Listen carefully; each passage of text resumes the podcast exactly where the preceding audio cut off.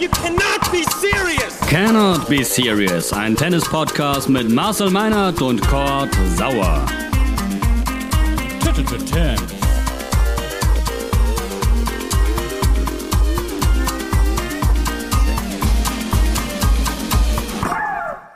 Es ist der Final Countdown beim ersten Grand Slam Turnier des Jahres. Die Australian Open gehen auf die Zielgerade und wir wollen euch bestens vorbereiten für das Finalwochenende. Und äh, ich freue mich riesig, dass genau zu diesem Zweck Niki Geuer sich ein bisschen Zeit genommen hat für uns. Hallo Niki. Marcel, für euch immer gerne. Ach, hervorragend. Und weißt du, was ich das Allerbeste finde? Wir können uns diesmal wirklich fast ausschließlich über Tennis unterhalten. Endlich. Es wurde wirklich allerhöchste Eisenbahn. Wobei so ein paar kleine Nebenkriegsschauplätze gibt es ja immer. Ähm, lass uns doch hinten anfangen. Also sprich bei den Dingen, die gerade eben erst passiert sind. Ich rede vom äh, zweiten Halbfinale Daniel Medvedev gegen Stefanos Tsitsipas. Hast du dich genauso gut unterhalten gefühlt wie ich? Ich habe mich sehr gut unterhalten gefühlt. Und das lag erstmal am guten Tennis und natürlich auch an dem einen oder anderen Zwischenfall, auf den du sicherlich anspielst, oder? Ja, richtig. Ähm, erstmal für alle, die es nicht mitbekommen haben, wobei ich mir nicht vorstellen kann, dass das so fürchterlich viele sind. Äh, der Vulkan des Daniel Medvedev ist mal wieder ein wenig ausgebrochen, möchte ich sagen. Er hat sich äh, in einigermaßen unflätiger Art und Weise chauffiert über das Coaching von Apostolos Tsitsipas in Richtung seines Sohnes. Ähm, von, von welcher Seite beginnen wir das zu analysieren, Niki? Ich bin mir noch gar nicht sicher. Wir beginnen erstmal so, dass ähm, Medvedev ein Warning bekommen hat mhm. und dann zur Bank geht, sich über dieses Warning aufregt und ähm, sich aber auch sich nicht, nicht rechtfertigt dafür, dass er eins bekommen hat, dann eher auf den Gegner verweist, der auch eins verdient hätte für das Coaching. Und man muss zum einen sagen, die Art und Weise, wie er da mit dem Schiedsrichter spricht, geht gar nicht. Da muss er einen Punktabzug bekommen, wenn der Schiedsrichter noch irgendwie sein Gesicht bewahren möchte. Ich fand ihn da etwas unsouverän, muss ich sagen. Und ähm, auf der anderen Seite hat er natürlich recht. Vater Tsitsipas coacht von Anfang bis Ende durchgehend, fast nach jedem Punkt. Ähm, aber das ist ein anderes Thema. Er, ich finde, wie er da ähm, mit dem Schiedsrichter gesprochen hat, ähm, ist keine Art und Weise. Natürlich kommen da die Emotionen ins Spiel und es ist für Außenstehende sicherlich unterhaltsam, aber da muss er Punktabzug bekommen. Ähm, ja, und auf der anderen Seite ist dieses Coaching auch immer wieder ein Thema bei den Turnieren und äh, worüber wir wahrscheinlich noch einen kompletten Podcast halten können. Und Medvedev hat recht. Ähm, Tsitsipas hat später dafür auch ein Warning bekommen. Ich weiß nicht, ob er es bekommen hätte, wenn äh, Medvedev nicht vorher das so lautstark gefordert hätte ich sagte, er hätte es nicht bekommen, weil das Warning ja nur deshalb zustande gekommen ist danach, weil Eva Asteraki Moore, Schiedsrichterin mit griechischen Wurzeln, sich genau ob dieses Zwischenfalls unterhalb der Box des Tsitsipas-Clan äh, eingefunden hat, um dann genau mitzuhören, was da passiert und es dann dementsprechend auch äh, zu ahnden. Äh, ich bin äh, abgesehen davon zu 100 Prozent bei dir. Art und Weise geht überhaupt gar nicht, aber das Einzige, was ich kreativ fand, war dann die Beschimpfung kleine Katze, die er dann zwischendurch noch losgelassen hat gegen, ja. gegen Kraume Kapistol. Das werde ich mir merken. Das fand ich, das fand ich sogar, sogar noch einfallsreich in dem Moment. Aber natürlich muss er einen Punktabzug äh, bekommen auch wenn er inhaltlich tatsächlich einen Punkt hat. Meine Frage, warum passiert das immer wieder und warum ist man nicht in der Lage, das in den Griff zu kriegen und vernünftig und beständig zu sanktionieren, damit das nicht immer wieder vorkommt?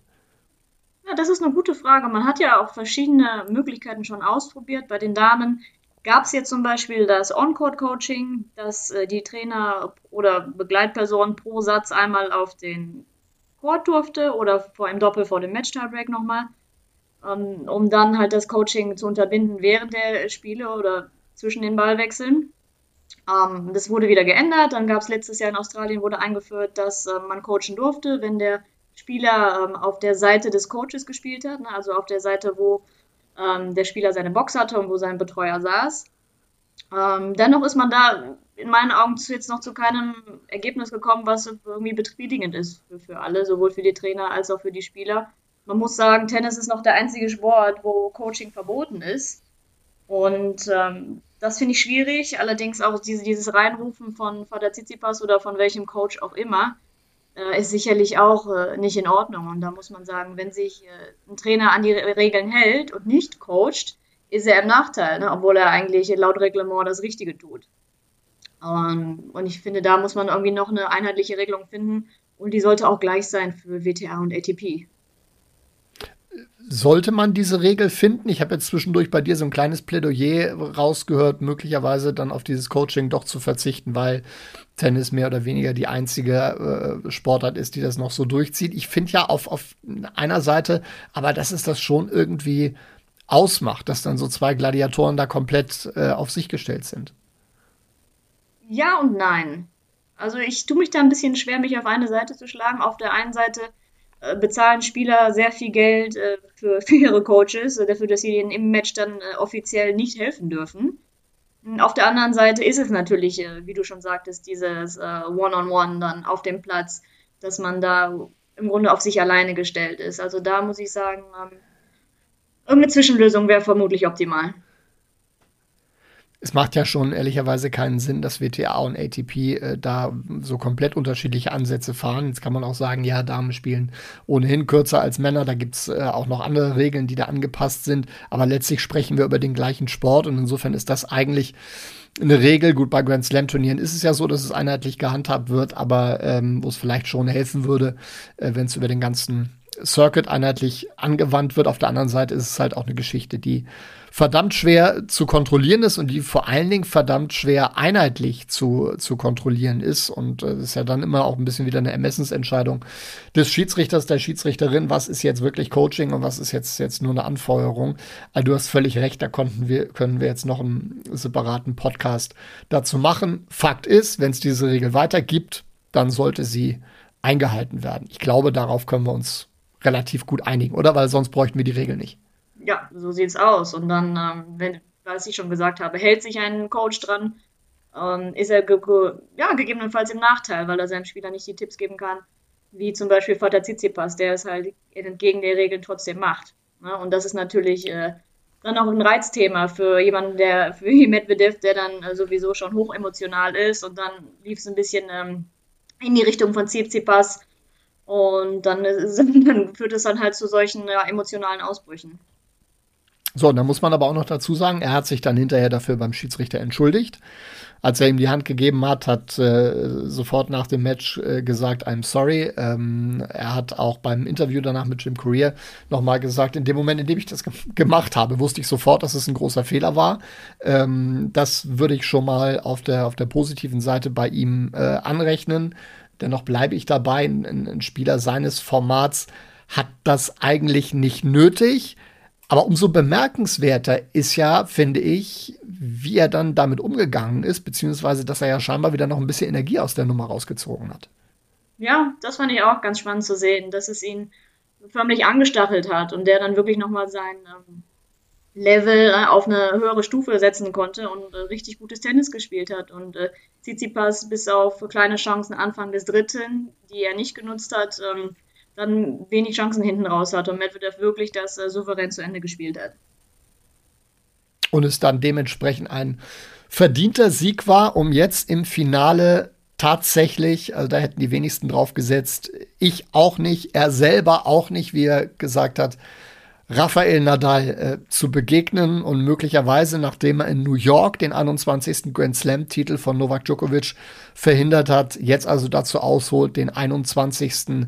von Rafael Nadal zu verhindern. Wobei, ich bin mir ziemlich sicher, am Sonntag spielt er dann noch mehr gegen das Publikum als heute, weil da werden ja nun wirklich alle auf Nadals Seite sein. Was ist das bitte für eine Geschichte, Niki? Das ist eine super schöne Geschichte, die auch so nur der Sport schreibt. Und ich habe auf Nadal gesetzt vor dem Turnier, vor allen Dingen nachdem klar war, dass Djokovic nicht spielen darf, war er eigentlich ähm, ja, für mich ein absoluter Favorit. Neben Medvedev auch, das war keine Überraschung. Und äh, finde einfach die Art und Weise, wie er hier Tennis spielt, sehr, sehr beeindruckend.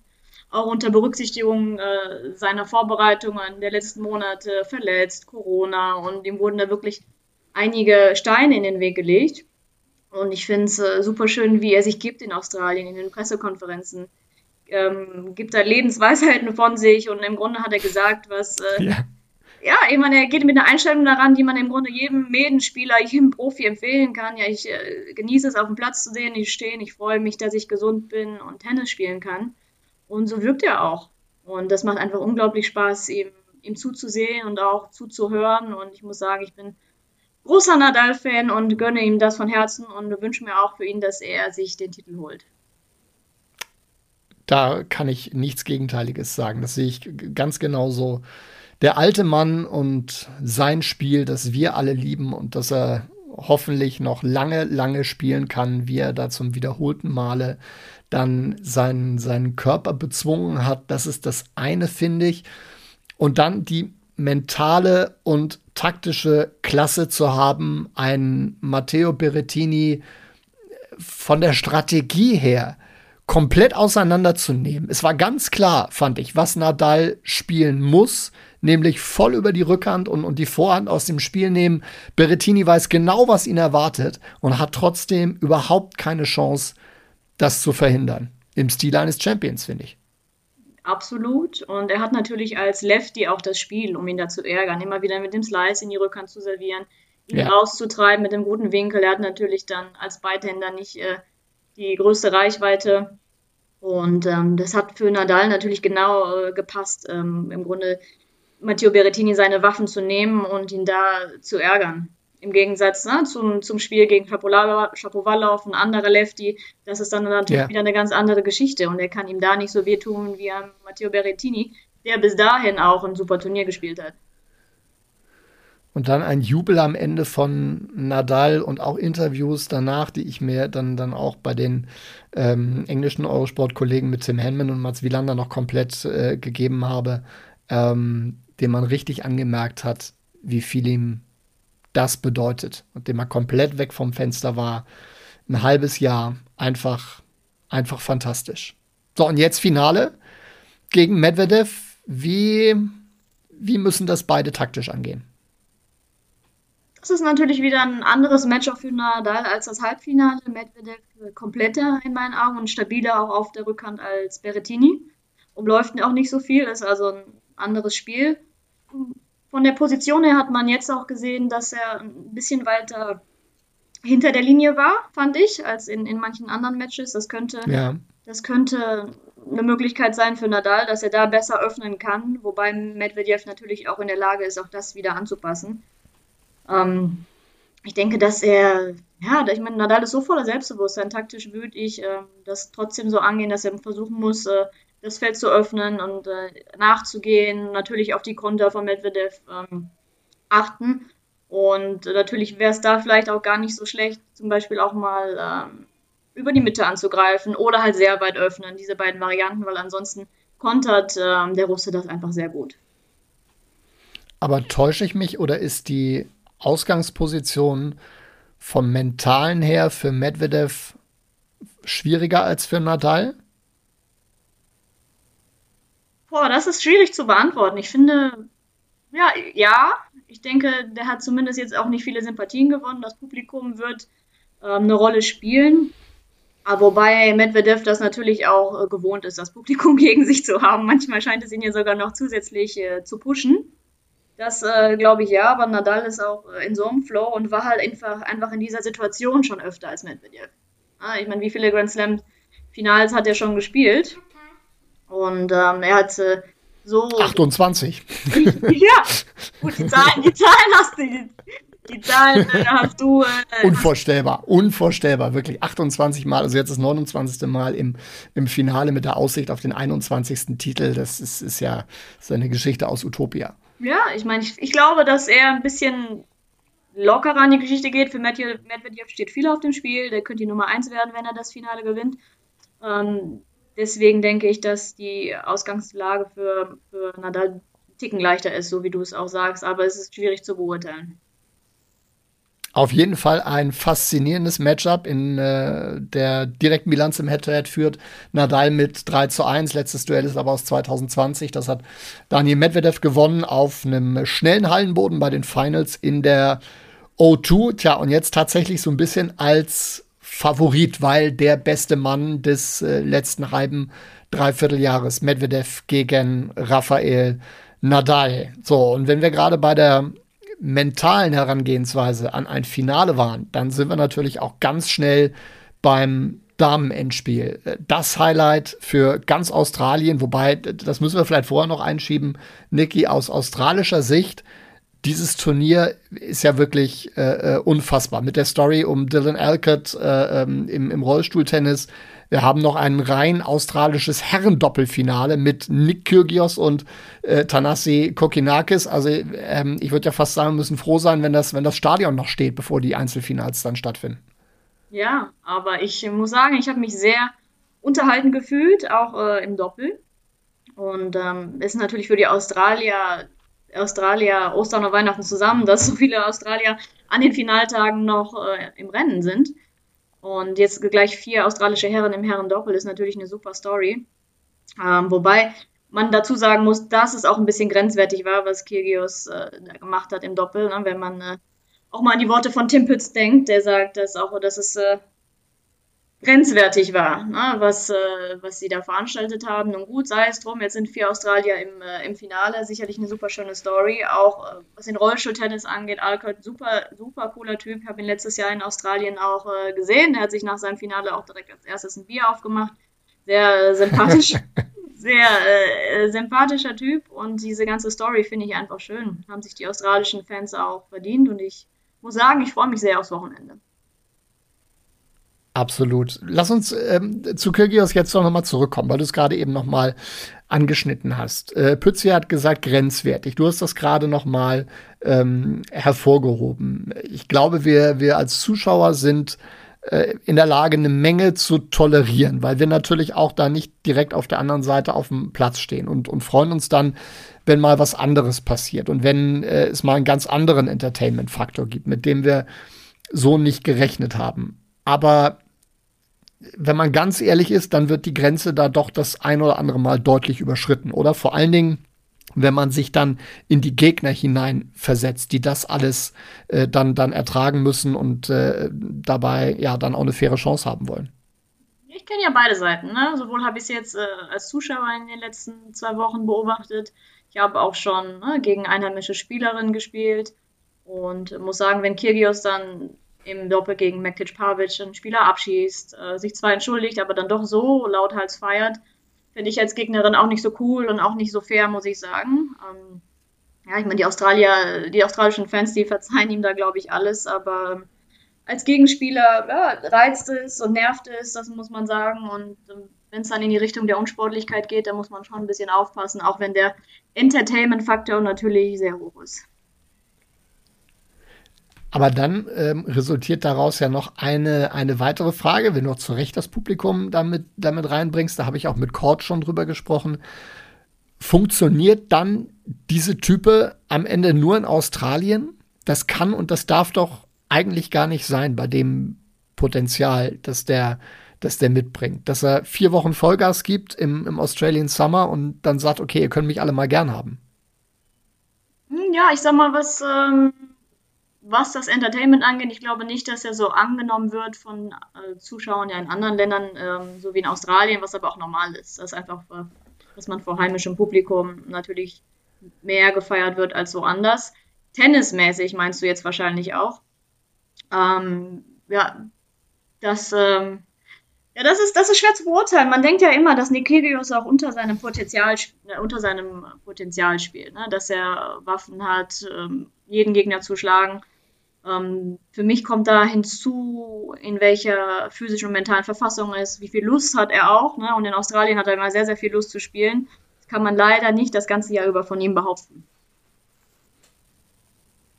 es ist Wahnsinn, dass man diese Diskussion eigentlich jedes Mal, wenn man Kyrgios sieht, wieder aufmachen kann und dann immer wieder noch, noch neue äh, Aspekte findet. Alle sind sich einig, dass das ein, ein Riesentalent ist und keiner will ihm ja auch dieses Besondere nehmen. Auch da haben äh, Kokinakis und, und Kyrgios ja in einer Pressekonferenz bei diesem Turnier äh, in, einer, in, einer, gewissen Art und Weise durchaus einen Punkt gehabt, dass das Tennis diese Typen braucht.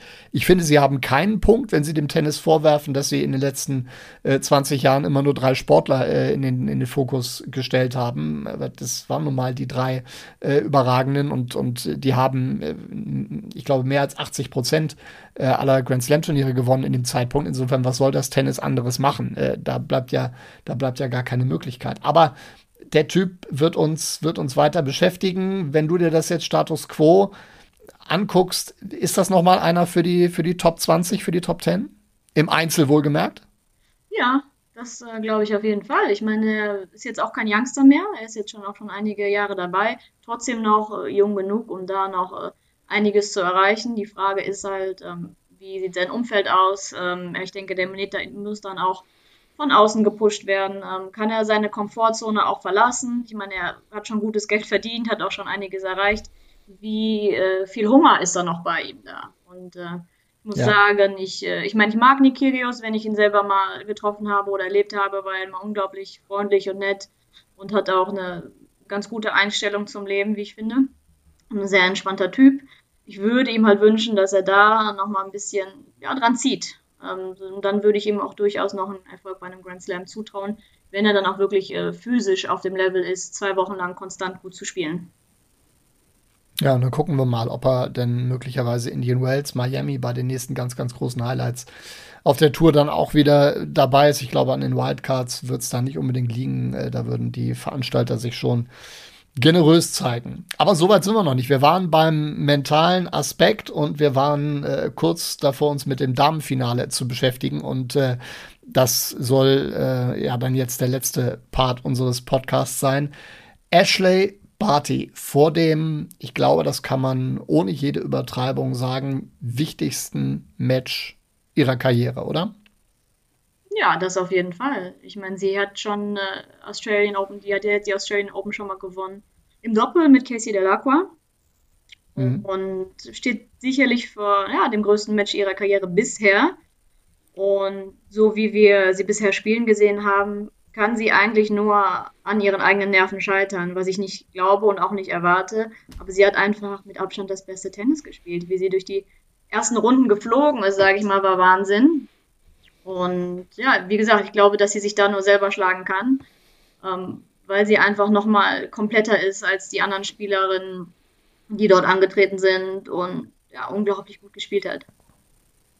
Ja, ich würde es mir auch wirklich sehr, sehr wünschen für sie, dass sie das äh, durchzieht. Dennoch, der Druck ist natürlich schon ein ganz spezieller. Vielleicht so ein bisschen vergleichbar mit Djokovic letztes Jahr in New York mit der Chance, den Grand Slam zu holen. Und jetzt gehst du da auf den Platz und jeder erwartet von dir eigentlich den Sieg. Das auszublenden, dann gerade in dem Finale, wir haben das bei Djokovic gesehen, kann dann schon noch mal eine andere Geschichte sein, finde ich. Kann es auch. Ich finde, es ist ein bisschen anders. Das ist schon der Unterschied. Djokovic hatte drei Grand Slams gewonnen, war kurz davor auch ja, Geschichte zu schreiben. Das ist mhm. vielleicht bei Barty nicht ganz so. Ähm, dennoch, ähm, deswegen hatte ich das auch eingangs gesagt, dass sie, wenn dann nur an den eigenen Nerven scheitern kann, ist der, ist der Druck immens hoch. Und das ist eigentlich das Einzige, was ich sehen kann, was ihr da, was ich ihr da in den Weg stellen könnte. Ja, Daniel Collins hat zwei tolle Wochen gespielt, keine Frage, ist voller Selbstbewusstsein. Ich fand auch sehr beeindruckend, mit welcher Entschlossenheit und mit welchem Glaube sie gespielt hat und agiert hat. Fand ich sehr, sehr gut. Aber ähm, nochmal, Ashley Barty war nochmal auf einem anderen Level in meinen Augen. Und ähm, wenn sie dem Druck standhalten kann, finde ich nicht, dass äh, Collins hier da den Titel nehmen kann. Ja, sie ist in der Tat eine krasse Außenseiterin in ihrem allerersten Grand Slam-Finale. Ähm, die hatte nun wirklich, also oder sage ich jetzt was ganz Falsches, wenn ich sage, die hatte gar keine auf dem, auf dem Zettel. Ich meine, man wusste, dass sie äh, sehr gutes Tennis spielen kann. Ich habe sie letztes Jahr zweimal ein bisschen genauer gesehen, mal den Turnieren in, in Linz und äh, in Hamburg. Eine großartige Kämpferin, hat Ashley Barty auch in Australien schon geschlagen. Letztes Jahr in, in Adelaide. Dennoch, ähm, das kommt jetzt einigermaßen aus dem Nichts, oder? Ja, das kommt aus dem Nichts. Ne? Sie hat vor äh, zwei Jahren oder vor drei Jahren war es 2019, glaube ich, dass sie Final Halbfinale gespielt hat bei den Australian Open. Ähm, ja. 2019, richtig? Genau. Ja. Und ähm, hat bewiesen, dass sie dort, da dort gut spielen kann und auch in, weit in den Grand Slam kommen kann. Ist danach allerdings ein bisschen ähm, den, hinter den Erwartungen zurückgeblieben, war auch von Verletzungen geplagt. Ähm, hat es da, wie gesagt, einmal bewiesen, deswegen wusste man, okay, oder wusste sie auch selber, ich kann in einem Grand Slam weit kommen, wenn ich fit bin, wenn ich gut spiele. Aber jetzt hatte sie sicherlich niemand mehr auf dem Zettel. Sie hat ein bisschen Zeit gebraucht, sich auch selber wieder zu finden, ist aber jetzt äh, absolut präsent, hat zwei richtig gute Wochen gespielt. Und ja, ich freue mich für sie, dass sie auch da wieder ja, on track ist. Ja, fantastische Geschichte. Ähm, Daniel Collins gegen Ashley Barty und gegen eine voll besetzte Rod Laver Arena, genauso wie ja, Daniel Medvedev in der Gunst des Publikums. Und das hatten wir schon gesagt, eher der ja, Außenseiter sein wird, obwohl es auf dem Papier eigentlich anders äh, herum aussieht, gegen Rafael Nadal. Das werden zwei große Finals. Ähm, zum Schluss, Niki, noch eine, eine Feel-Good-Story. Ich fand, äh, ich habe schon am Anfang gesagt, ich finde es großartig, dass wir uns ähm, jetzt wirklich komplett über Tennis unterhalten können. Davon war vor zwei Wochen noch äh, überhaupt keine Rede. Jetzt ist es ein, ein tolles Turnier geworden mit vielen großen und auch emotionalen Momenten. Einer der emotionalsten für mich war nach dem Match, nach dem Sieg von Alice Cornet gegen Simona Halep. Und jetzt meine ich nicht den Jubel der Französin, sondern das anschließende Interview, das Jelena Dukic mit ihr geführt hat. Ich weiß nicht, ob du das gesehen hast und auch die Reaktion wahrgenommen hast danach. Ich habe gesehen, dass Jelena Dukic selber auch sehr emotional wurde. Das meinst du sicherlich, ne? Dass sowohl die genau. Interviewte genau dass sowohl die Interviewte als auch die Interviewerin da sehr emotional wurden. Und äh, ich meine, ich kenne Alice, sie polarisiert sicherlich auf dem Platz. Für meinen Geschmack ist es ein bisschen zu dramatisch manchmal. Neben dem Platz ist sie, ist sie ganz anders, ist sie wirklich sehr nett, sehr lieb und sehr zuvorkommend, sie ein sehr zuvorkommender Mensch.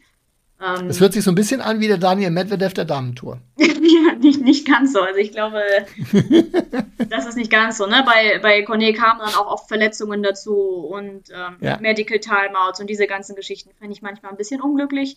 Neben dem Platz ist sie, äh, ist sie ganz anders und mag ich sie auch sehr.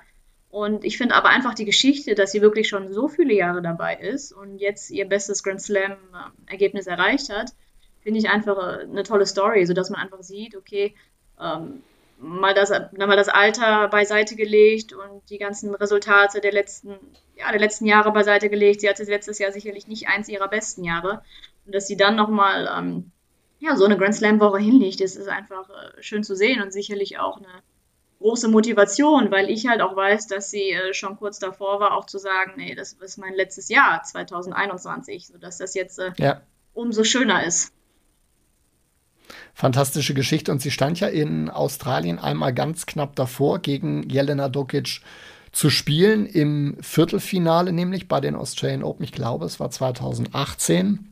Das war in diesem Interview auch noch Thema. Also derjenige, der es noch nicht gesehen hat, sollte es sich dann noch mal angucken. Besonders äh, emotional dann eben der letzte Part, als eigentlich das Thema schon, schon durch ist, das Interview abgehakt ist und äh, dann Alice aber nochmal das, das äh, Mikro ergreift und nochmal einen ganz speziellen Dank an äh, Jelena Dukic ausspricht und nochmal ähm, herausstellt, was sie eigentlich in, in ihrem Leben geleistet hat, wie viel sie ertragen musste, auch äh, jetzt teilweise immer noch Anfeindungen ausgesetzt ist und äh, trotz allem da bei den Australian Open als Interviewerin, als Presenterin für einen Fernsehsender auf dem Platz steht, äh, einen, einen überragenden Job macht und ähm, ja, einfach auch eine, eine äh, super nette Person ist. Das war wirklich toll zu sehen, kann ich jedem nur noch mal empfehlen, sich das, äh, sich das anzugucken. Hattest du mit, mit Jelena Dukic mal irgendwie Berührungspunkte?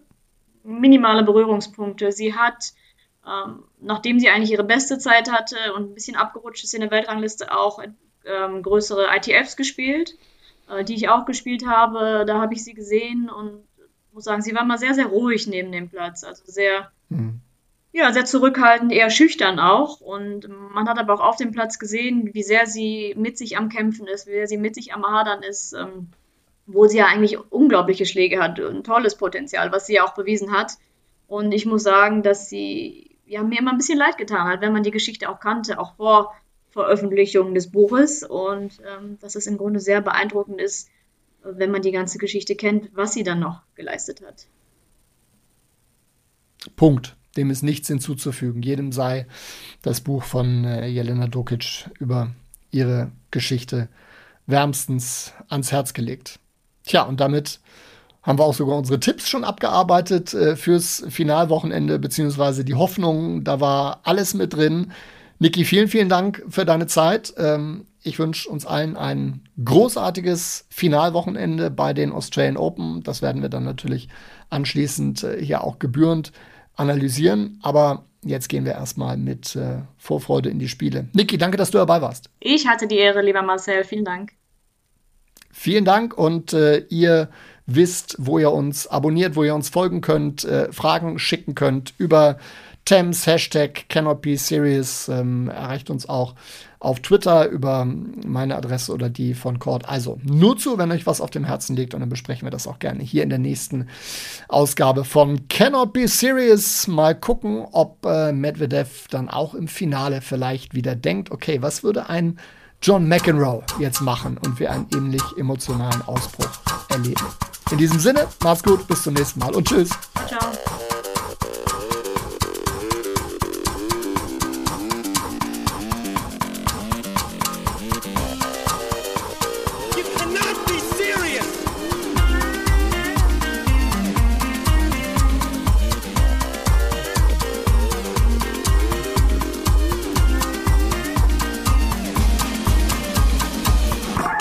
Thames.